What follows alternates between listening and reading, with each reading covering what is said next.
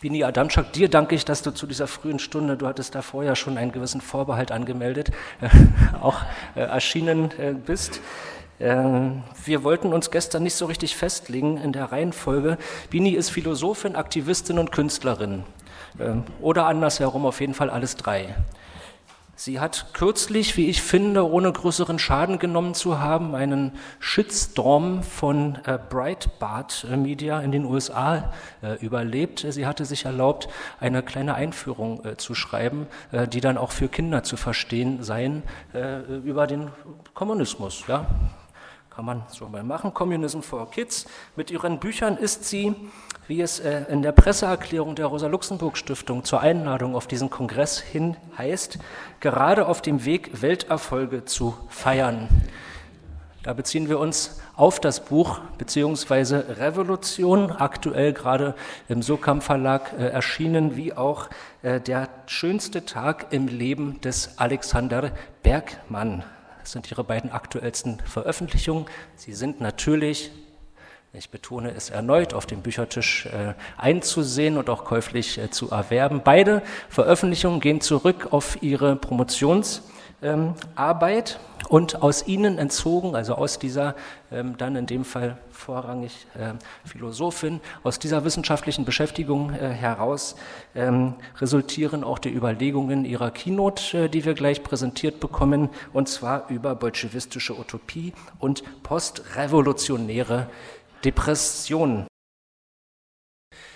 Ich möchte damit beginnen, dass ich euch eine kurze Geschichte erzähle. Ich setze etwas kleiner und detaillierter ein als Marcel. Diese Geschichte handelt von zwei Kommunistinnen, nämlich einmal Ignacio Silone, ein italienischer Aktivist und Schriftsteller, und Lazar Schatzky, zu der Zeit, in der die Geschichte spielt, der Vorsitzende des Komsomol, also der Jugendorganisation der Kommunistischen Partei der Sowjetunion. Und die beiden machen zusammen Mitte der 20er Jahre, ich vermute 26, vielleicht auch 27, einen Spaziergang über den Roten Platz in Moskau. Es ist die Zeit äh, der ökonomischen Politik, der NEP, der NEP, über die Judith Dellheim gestern ausführlich gesprochen hat. Das heißt, der Krieg gegen die Bäuerinnen, der vorher unter dem Namen Kriegskommunismus geführt wurde, wird für eine Zeit unterbrochen bis zu den stalinistischen Kollektivierungen, Entkulakisierungen und ersetzt durch kapitalistischen Handel zwischen Stadt und Land, was auch die Entstehung einer gewissen Handelsbourgeoisie, der sogenannten NEP-Leute, ermöglicht. Das alles natürlich unter Ägide, unter der Führung, der weisen Führung der Diktatur der Partei des Kommunismus, die sich jetzt zu diesem Zeitpunkt schon seit ungefähr zehn Jahren an der Macht befindet. Das heißt, alle anderen politischen Strömungen, von Konterrevolutionären bis zu Revolutionären, von Gegnerinnen bis zu Oppositionellen, auch innerhalb der Partei sind mehr oder weniger ausgeschaltet und lediglich die Frage, wer jetzt die, die Nachfolge von Lenin antreten wird, Dings Trotzki oder Stalin, das ist noch nicht ganz entschieden. Aber Lenin ist auf jeden Fall schon seit ein paar Jahren tot, 1924 ist er gestorben. Und es gibt äh, ein Institut, was extra gegründet wurde, um sein Gehirn zu untersuchen auf Genialität. Und äh, seine Überreste, seine gewissermaßen unsterblichen Überreste werden aufgebahrt, aufbewahrt in einem auch extra dafür gebastelten Lenin-Mausoleum auf dem Roten Platz, was, das ist für die Geschichte nicht ganz unwichtig, zu dem Zeitpunkt noch nicht aus ähm, roten und schwarzen Granit besteht, sondern aus Holz. Und an dieser hölzernen äh, Lenin-Mausoleums Totembaracke laufen jetzt die beiden Freunde gerade vorbei, als Lazar Schatzky, also der Vorsitzende des Komsomol, seinem Freund anvertraut, dass er sehr traurig ist. Und äh, Silone fragt ihn, warum bist du denn so traurig? Schatz gesagt, ja, weil ich äh, zu spät geboren bin. Die Ungnade der zu, zu späten Geburt. Ich habe die äh, Revolution verpasst. Und Silone sagt, ach, sei nicht traurig, Revolutionen kommen immer wieder. Auch in Russland wird es bald wieder Revolutionen geben, ja, da musst du nicht so lange warten. Und Schatz, ach, aber wie lange wird das noch dauern und so. Und Silone, der sieht, dass sein Freund halt wirklich ähm, traurig ist, denkt, ähm, da muss man was machen und der schlägt ihm vor, ein paar Kanister Benzin zu holen, dieses verdammte Lenin-Mausoleum abzufackeln und so eine eigene kleine Revolution anzuzetteln. Wie ihr vielleicht wisst, hat Lazar diesen Vorschlag nicht befolgt. Er konnte auch noch nicht mal darüber lachen. Stattdessen wurde er ganz blass und begann zu zittern und hat dann seinen Freund gebeten, nie wieder so etwas Schreckliches zu sagen.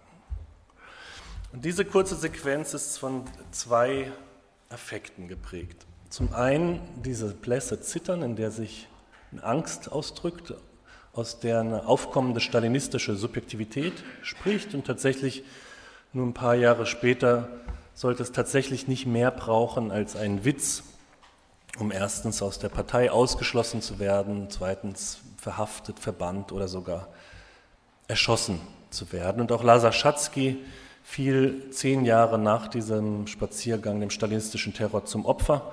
Zwar nicht äh, aufgrund eines Witzes, aber aufgrund einer nicht weniger absurden Mitgliedschaft in einem Trotzko-Sinowirschen Block, also einer erfundenen Verschwörung, versteht sich. Und der zweite affektive Zustand ist äh, zugleich viel offener und rätselhafter. Weil das äh, Lazar Schatzky traurig war, muss man jetzt nicht extra aus körperlichen Zeichen interpretieren. Er sprach das sehr offen aus und er sprach auch aus, warum er traurig war. Was allerdings meiner Meinung nach eine Interpretation bedarf, ist diese Traurigkeit selbst. Also warum sollte jemand traurig sein? Und äh, der Vorsitzende des Komsomol ist jetzt auch nicht irgendjemand. Warum sollte jemand traurig sein, traurig sein können, darüber die Revolution verpasst zu haben? Darüber traurig sein können, dass die Revolution vorbei war, wenn diese Revolution doch kein folgenloses Ereignis war, sondern ein folgenreiches, einen fortgesetzten Prozess in Gang setzte, wenn diese Revolution also zunächst siegreich war. Denn ähm, Zumindest auf der politischen Ebene hatten sich ja die Roten, die Bolschewiki, durchsetzen können. Also sie hatten die Weißen, die Konterrevolutionäre besiegt, 1921, Ende des Bürgerkrieges. Sie hatten die Schwarzen, die Anarchistinnen verraten und äh, meistens verhaftet, zerschlagen oder ins Ausland getrieben. Und sie hatten dann die Grünen, die Bäuerinnen mit der neuen ökonomischen Politik zumindest äh, zeitweise befriedet. Also die, die Grünen, die Bäuerinnen hatten einen anderen alternativen historischen Vorschlag. Die war, ihre Slogan war, schlag die Weißen, bis sie rot werden, schlag die Roten, bis sie blau werden. Die hatten sich nicht durchsetzen können damit. Die Frage ist also jetzt, warum jemand, der den Roten angehört hat, und zwar den einzig verbliebenen Roten, den Bolschewiki, warum der traurig sein konnte darüber, dass die Revolution vorbei war, wenn diese Revolution doch siegreich war. Und warum der sich in der nostalgischen Sehnsucht nach dieser Zeit des Bürgerkriegs zurücksehnte, warum er eigentlich von dem Wunsch angetrieben war, diese Zeit zu wiederholen, wenn doch auch dieser Bürgerkrieg, bürgerkriegerische Verlauf der Revolution eine halbe Million Tote gekostet hatte. Meine Frage ist also, warum litt Lazar Schatzky unter einer postrevolutionären Depression? Mit diesem, mit diesem Gefühl, mit dieser Traurigkeit war Lazar Schatzky nicht alleine. Darunter litten zu der Zeit äh, ziemlich viele Menschen auf dem Terrain, in dem die Revolution stattgefunden hatte, insbesondere eben Kommunistinnen, Revolutionärinnen. Und die naheliegende und in der Zeit auch hegemoniale Interpretation für die postrevolutionäre Depression, ich kürze das jetzt als PRD ab, weil das auch wissenschaftlicher klingt, die naheliegende Interpretation für diese PRD bestand darin, dass die Kommunistinnen unzufrieden waren mit dem Fortschritt des Kommunismus, dass die Revolutionären unzufrieden waren mit der Entwicklung der Revolution. Denn ähm, dass die Revolution siegreich war, heißt ja auch noch nicht, dass sie erfolgreich war. Andersrum war äh, dieser Sieg erstmal die logische Voraussetzung ihres Scheiterns. Denn die russische Revolution unterlag ja nicht unmittelbar ähm, der Konterrevolution. Sie wurde nicht militärisch geschlagen. Man könnte jetzt darüber diskutieren, wie äh, Marcel das äh, angedeutet oder durchargumentiert hat, dass sie vermittelt in der Konkurrenz im Laufe der 70 Jahre eine Niederlage erlitten hat. Ab 1990 ist das auch unabweisbar. Die Frage ist halt, wie groß der politische Handlungsspielraum war. Ich würde den vermutlich etwas größer ansetzen, aber zumindest unmittelbar militärisch unterlag die russische Revolution nicht, sondern war die erste siegreiche sozialistische Revolution, sodass dann das Scheitern stärker den politischen Charakter als ein Scheitern an inneren Prozessen, als ein Scheitern an den eigenen kommunistischen Maßstäben annehmen sollte. Das ist natürlich auch eine Diagnose, die sich so innerhalb des bolschewistischen Diskurses der 20er Jahre nicht stellen ließ, aber was sich durchaus formulieren ließ, war ein deutliches Unbehagen äh, mit dem Fortschritt des Sozialismus und insbesondere ein Unbehagen mit der NEP-Zeit, mit der neuen ökonomischen Politik. Also Lenin beispielsweise sagte, dass ähm, die NEP selber die größte Niederlage sei, die Kommunistinnen beigebracht wurde, größer als die, alle Niederlagen gegenüber konterrevolutionären Generälen. Und das sei auch nicht weiter verwunderlich, dass die Leute jetzt in einen, Zitat, depressiven Zustand verfielen oder Panik bekämen. Oder Sinowjew beispielsweise, der meinte, man sollte das gar nicht neue ökonomische Politik nennen, sondern notwendige ökonomische Politik. Und Karl Radek meinte, mit der NEP wären halt die Bolschewiki eigentlich mit der Bourgeoisie ins Bett gegangen. Also die waren alle nicht ganz so glücklich damit. Aber dieses gut belegte und relativ unstrittige Unbehagen der Kommunistin gegenüber der NEP kann ja noch nicht erklären, warum sich die Sehnsucht ausgerechnet auf diese Vergangenheit der Revolution, auf diese bürgerkriegerische Zeit richtete und nicht beispielsweise auf die kommunistische Zukunft, die ja in so einem chlorreichen Licht gezeichnet wurde. Warum äußerte sich die Traurigkeit in einer nostalgischen Sehnsucht nach der Bürgerkriegszeit, nach dem Kriegskommunismus? Am deutlichsten lässt sich dieses Begehren, diese Sehnsucht wahrscheinlich zeigen, eben im Komsomol, der Jugendorganisation der Kommunistischen Partei, dessen Vorsitz Lazar Schatzky in den 20er Jahren innehatte. Die Komsomolzen mussten durch den Übergang von der kriegskommunistischen Periode zur neuen ökonomischen Politik einen Statusverlust hinnehmen. Sie hatten schon teilweise gleichberechtigt gekämpft oder hatten die Produktion aufrechterhalten und jetzt durch die Rückkehr von männlichen Facharbeiterinnen in die Fabriken wurden sie auf den Status von Schülerinnen zurückgestuft, aber das reicht nicht aus zur Erklärung. Denn der, der Wechsel des Politikmodells vom Kriegskommunismus zur neuen ökonomischen Politik war noch etwas ähm, fundamentaler. Es gab einen Kongress 1920, der dritte Komsomol-Kongress, wo Lenin zu Besuch gekommen ist, um jetzt den Komsomolzen irgendwie mitzuteilen, wie sich die Politik zu ändern habe. Und er sagte mit einem ziemlich einflussreichen Argument, was er sich sicherlich auch nicht ausgedacht hat. Die Leute, die die Revolution gemacht haben, die gewissermaßen alte Garde der Revolution, die Revolutionärinnen, die können eigentlich nur den alten Gesellschaftszustand aufheben, die können nur den Kapitalismus mitsamt seinen Institutionen zerschlagen. Aber die eigentliche Aufgabe, eine neue Gesellschaft zu schaffen, neue Institutionen zu kreieren, die kann nicht von den Leuten geleistet werden, die noch aus der alten Gesellschaft der Vergangenheit kommen, die muss der neuen Generation übertragen werden, also den Komsomolzen. Die haben die Aufgabe, die neue Gesellschaft zu schaffen. Das klingt erstmal ganz beeindruckend, das ist ja nicht ganz unwichtig. Aber dann hat Lenin ausformuliert, was er damit meinte, und er sagte, diese Aufgabe lässt sich eigentlich auf ein Wort reduzieren.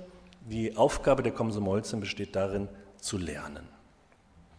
Zu lernen, zu lernen, zu lernen. Und damit waren die Komsomolzen nicht ganz so glücklich. Sie sagten dann so, schade, Lenin ist irgendwie auch alt geworden. Ja? Und fühlten sich wahrscheinlich besser verstanden von Nikolai Bucharin, dem zu der Zeit jüngsten Mitglied des ähm, ZK, des Zentralkomitees, der meinte,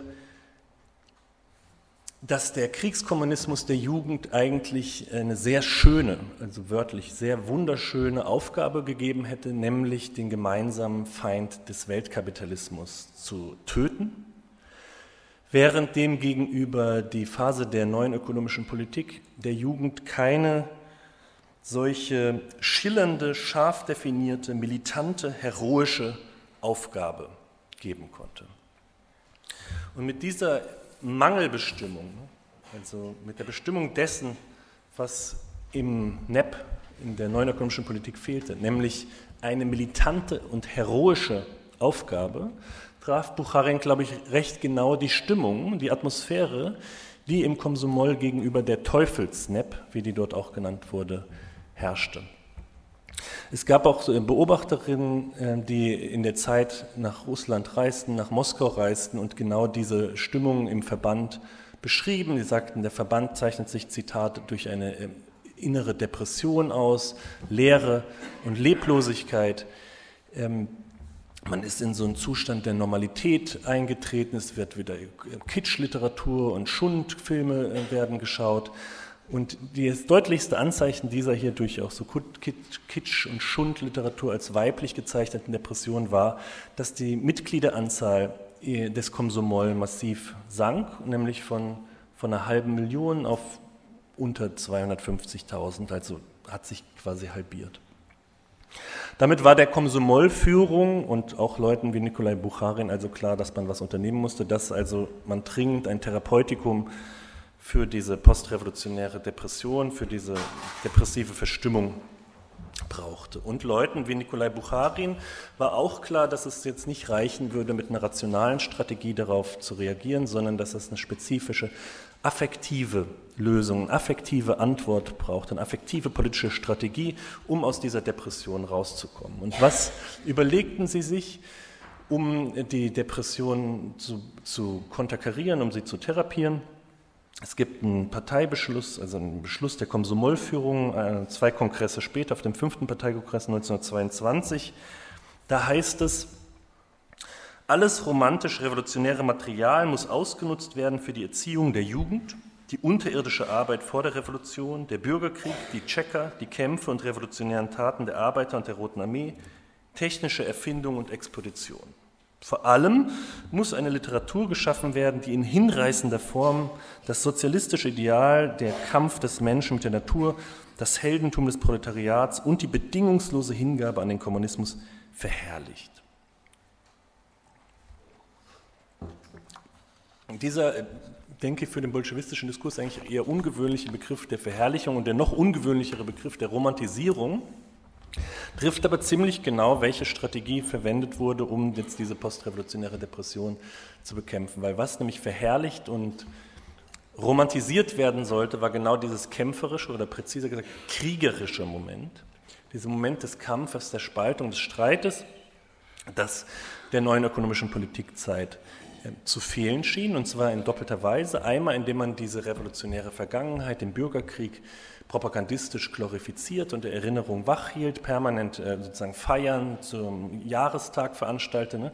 Wir wissen, dass ab, schon ab 1918, 19 jedes Jahr neu diese ähm, Oktoberrevolutionsfeierlichkeiten stattfanden mit wesentlich mehr Teilnehmerinnen als das originale historische Ereignis. Der Bürgerkrieg wurde verklärt als eine große Abenteuergeschichte einerseits und andererseits, indem jetzt der Alltag der neuen ökonomischen Politik in den Begriffen des Bürgerkriegs, in den Begriffen der Revolution, des Kampfes reformuliert wurde.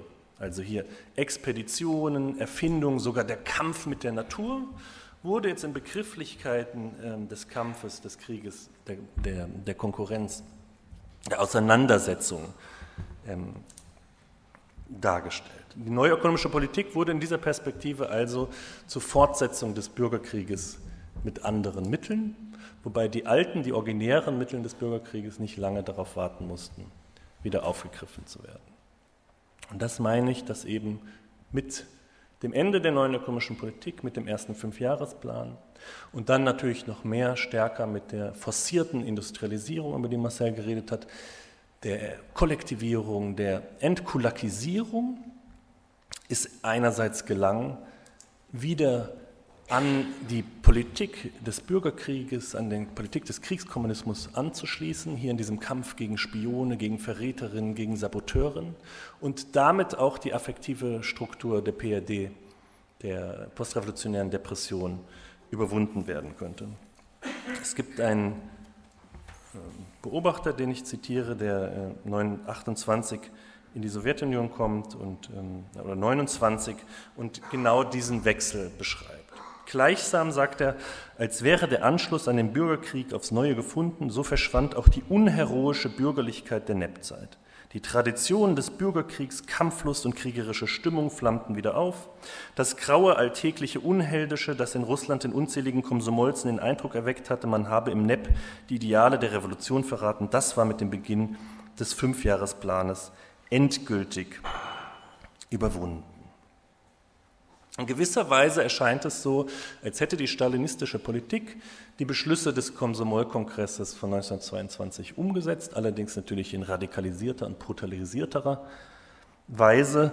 Und jetzt wurde wirklich das gesamte politische Leben des, des, des Alltags auch in den Begriffen dieses Kampfes, des Krieges restrukturiert. Also jedes Mal, wenn eine Ernte ausgefallen ist, wenn ein Zug verunglückt ist, wenn irgendein Arbeitsunfall passiert ist, dann war das Ausdruck des Wirkens des Klassenfeindes, Ausdruck von Spionage, von Sabotage. Dann ähm, musste das eigentlich auf feindliche oder Außenwirkungen zurückzuführen sein. Und genauso wurde dann auch äh, in, den, in den Medien praktisch gesprochen über die, die, Wissenschaft ist eine Festung, die gestürmt werden muss oder wirtschaftliche Engpässe müssen von Brigaden genommen werden und so weiter. Das gesamte Leben wird also militarisiert und diesen Begriffen des Kampfes und des Antagonismus reformuliert. Und so gelang es dann, ähm, die Traurigkeit der Kommunistin über die verpasste Revolution gewissermaßen aufzuheben, indem diese revolutionäre kriegskommunistische Politik wieder aufgeführt wurde. Wenn nun andersrum die PRD, die postrevolutionäre Depression, ein Motiv, natürlich ein Motiv von vielen, ein Grund von vielen für die kollektive Aggression des Stalinismus ist, dann gewinnt ihre Interpretation und auch die Kritik ihrer hegemonialen Interpretation, der Interpretation der Komsomolführung und der stalinistischen Interpretation, eine Dringlichkeit, die sich überhaupt noch nicht absehen ließ, als Lazar Schatzky und Ignatius Silone in den 20er Jahren über den Roten Platz spazierten. Und ich begreife diese hegemoniale Interpretation der postrevolutionären Depression als eine Fetischisierung, eine Fetischisierung der Revolution, als Revolutionsfetisch. Wie jeder Fetisch besteht dieser Fetisch auch darin, dass äh, es zu einer Verkehrung kommt, hier zu einer Verkehrung von Mittel und Zweck. Die Revolution eigentlich ein notwendiges, ich würde sagen, notwendiges Mittel zur Erreichung einer besseren Gesellschaft, zur Erreichung der Utopie des Kommunismus, wird selbst zum Zweck des politischen Unterfangens, zum Zweck, auf den sich das politische Begehren richtet, als Aufruhr, Aufstand, Abenteuer, Action. Aber so verstanden ist das Begehren nach Revolution, was, was ich nicht als revolutionäres Begehren verstehe, dieses Begehren nach Revolution, ein paradoxes Begehren. Denn dieses Begehren kann eigentlich nur befriedigt werden, wenn die Revolution nicht siegreich ist, wenn die Revolution nicht zu einem Ende kommt. Und wird gleichzeitig frustriert, sobald die Revolution erfolgreich ist. Wenn die Revolution siegreich und erfolgreich ist und zu einem Abschluss kommt, ist das Begehren, was die Revolution selbst begehrt, notwendigerweise frustriert. Daher die Sehnsucht nach Wiederaufführung der Revolution. In diesem Sinne ist dann das Begehren in diesem Sinne ist das Begehren nach Revolution kein revolutionäres Begehren, sondern ein konterrevolutionäres Begehren, also ein Begehren, das sich dem Gelingen der Revolution in den Weg stellt. Meiner Interpretation nach, wenn wir etwas tiefer in die Geschichte reinschauen, basiert dieses Begehren nach Revolution dieser Revolutionsfetisch auf einer historisch spezifischen Konzeption des Verhältnisses von Revolution auf der einen Seite und Utopie, Kommunismus auf der anderen Seite. Transformation auf der einen, Sozialismus auf der anderen Seite. Und in dieser Konzeption sind beide Pole durch Eigenschaften charakterisiert, die sich wechselseitig ausschließen. Entschuldigung. Auf der einen Seite die Revolution als Kampf Aufruhr, Antagonismus, Spalt, Streit, Spaltung. Und auf der anderen Seite ein Bild von Kommunismus, von zukünftiger Gesellschaft als Frieden, Gleichheit, Homogenität, Einheit, Einheitlichkeit oder äh, knapp gesagt Harmonie, allmenschliche Harmonie. Und diese beiden Pole sind nicht nur ähm, antagonistisch zueinander, sie sind, folgen nicht nur zeitlich aufeinander, erst äh, der Streit, dann die Versöhnung, sondern sie sind auch nochmal logisch miteinander verknüpft. Insofern in diesem Diskurs, in dem bolschewistischen Diskurs, aber nicht nur dort, das lässt sich äh, auch bei ganz vielen anderen politischen Strömungen bis in die Gegenwart verfolgen, die Annahme existiert, dass der Streit umso heftiger ausgetragen werden muss, je mehr diese Gesellschaft der Zukunft als harmonische konzipiert ist. Also das findet sich bei Bucharin, der sagt, durch die krasseste Spaltung hindurch muss die Menschheit wieder versammelt werden. Das findet sich auch bei Lukács, der sagt, ähm, die radikale Ausmerzung der Klassenunterschiede wird zu einer Gesellschaft führen, in der es kein Neid, kein Jezorn, kein Hass, keine Feindschaft mehr geben wird. Und Trotzki bringt das in das Bild von einer Kerze. Er vergleicht also diese staatliche Gewalt mit, ähm, mit einer Kerze, von der er sagt, kurz bevor sie erlischt, flackert das Licht nochmal richtig doll auf. Also die Spaltung erfolgt im Interesse der Einheit. Der Krieg erfolgt im Interesse des Friedens, woraus sich schlussfolgern lässt, dass also die Politik, die revolutionäre Politik, umso rücksichtsloser, umso hartnäckiger, umso brutaler gewissermaßen ausfällt, je mehr sie einem Zustand dient, in dem es gar keinen Streit, gar keinen Konflikt mehr geben soll.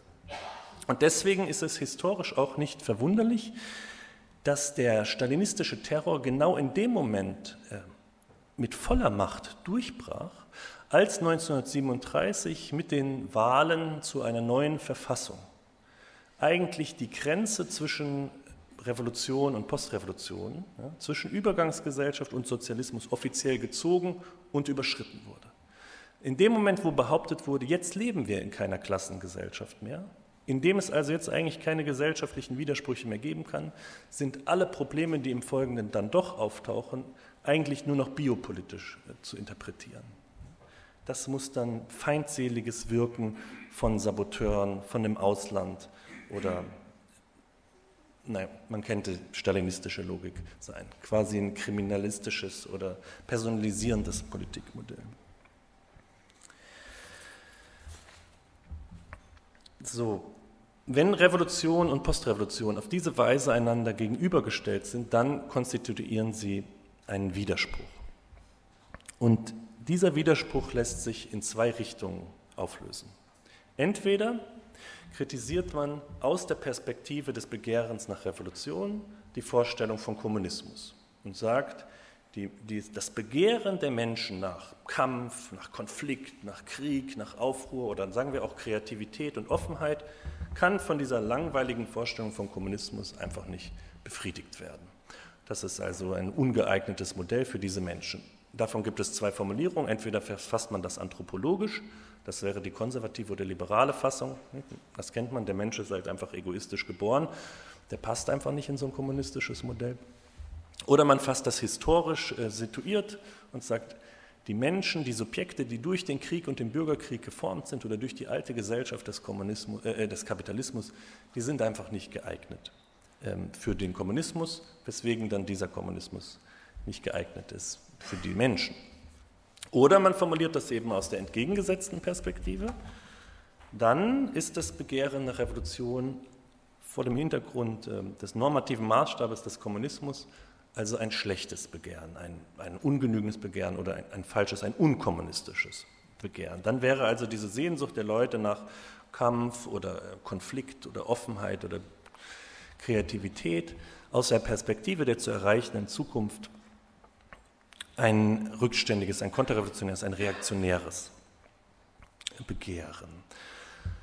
Das ist ungefähr diese Formulierung, die Lenin gegenüber dem Komsomol verwendete. Es läuft eigentlich darauf hinaus, die Leute, die von der alten Gesellschaft geprägt sind, die diesem herrschaftsförmigen Kapitalismus entwachsen sind, die sind in ihrer Bedürfnisstruktur eigentlich nicht geeignet für den Kommunismus. Das, finde ich, führt zu einer zweiten Fetischisierungsfigur, diesmal eben nicht der Fetischisierung der Revolution, sondern der Fetischisierung der Utopie, der Utopiefetisch. Utopiefetisch heißt hier, die utopische Gesellschaft wird von einer Gesellschaft, die der Befriedigung der Bedürfnisse der Menschen dienen sollte, selbst zu einer Gesellschaft, die, die, deren Bedürfnisse von den Menschen befriedigt werden sollen. Ja, das führt zu dem Paradox, erst machen die Menschen den Kommunismus, damit äh, er ihre Bedürfnisse befriedigt, dann sollen sie sich ändern,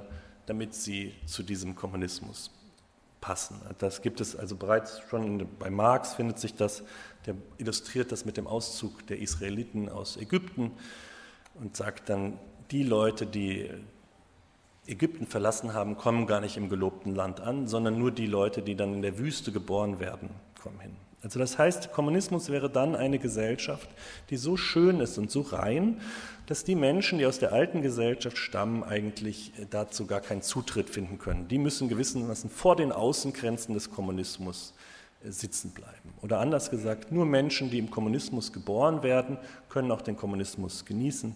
Menschen, die vorher geboren wurden, sind dazu nicht in der Lage. Also in dieser Formulierung wird, glaube ich, deutlich, dass das keine kommunistische Konzeption im engeren Sinne ist, sondern eigentlich eine feudale. Nur die, die bereits frei sind, können frei werden, die anderen nicht.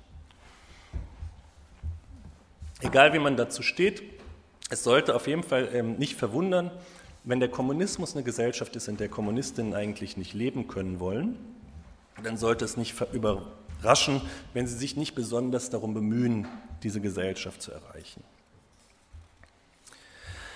Deswegen, aufgrund dieser Problematik des Revolutionsfetisch und des Utopiefetisches, denke ich, dass die postrevolutionäre Depression darauf verweist, dass das Verhältnis von Revolution und Postrevolution rekonstruiert werden muss, rekonzeptualisiert werden muss. Und zwar in beide Richtungen. Muss dieser Widerspruch zwischen diesen beiden Polen abgemildert werden oder aufgelöst werden? In die eine Richtung ist das von der libertären, von der anarchistischen Kritik schon geschehen. Die sagen, es kann nicht sein, dass die Revolution komplett abgetrennt wird von dem Zweck, auf sie, auf den sie eigentlich ausgerichtet ist, sondern sie muss bereits Momente der zukünftigen Gesellschaft in sich aufnehmen. Sie muss Werbung für diese zukünftige Gesellschaft sein. Sie muss intrinsisch schon nach kommunistischen Vorbildern strukturiert sein. Und ich würde sagen, nach der Erfahrung des Stalinismus ist diese Kritik auch unabweisbar geworden. Wir wissen, der gute Zweck hat nicht die schlechten Mittel legitimiert, sondern andersrum haben die schlechten Mittel den guten Zweck nachhaltig delegitimiert. Aber die Auflösung dieses Widerspruchs von Revolution und Postrevolution muss auch in die andere Richtung geschehen. Und das heißt, dass unsere Konzeption von der zukünftigen Gesellschaft, unsere Konzeption von der utopischen Gesellschaft Momente dessen, was an der Revolution begehrt wird von diesen alten beschädigten Subjekten, aufnehmen muss. Und dass der Kommunismus dann nicht mehr als allseitige Harmonie erscheint, sondern Momente von, sagen wir, Streit, Konflikt, von Offenheit, Neuanfang, von äh, Differenz und Divergenz in sich aufnehmen muss. Dass er also Spuren von Beschädigungen und Zerstörungen, von Verletzungen in sich aufnimmt, die an jene erinnern, die von ihm träumen, also kurz gesagt an uns erinnern, Spuren von Erinnerungen an solche wie uns.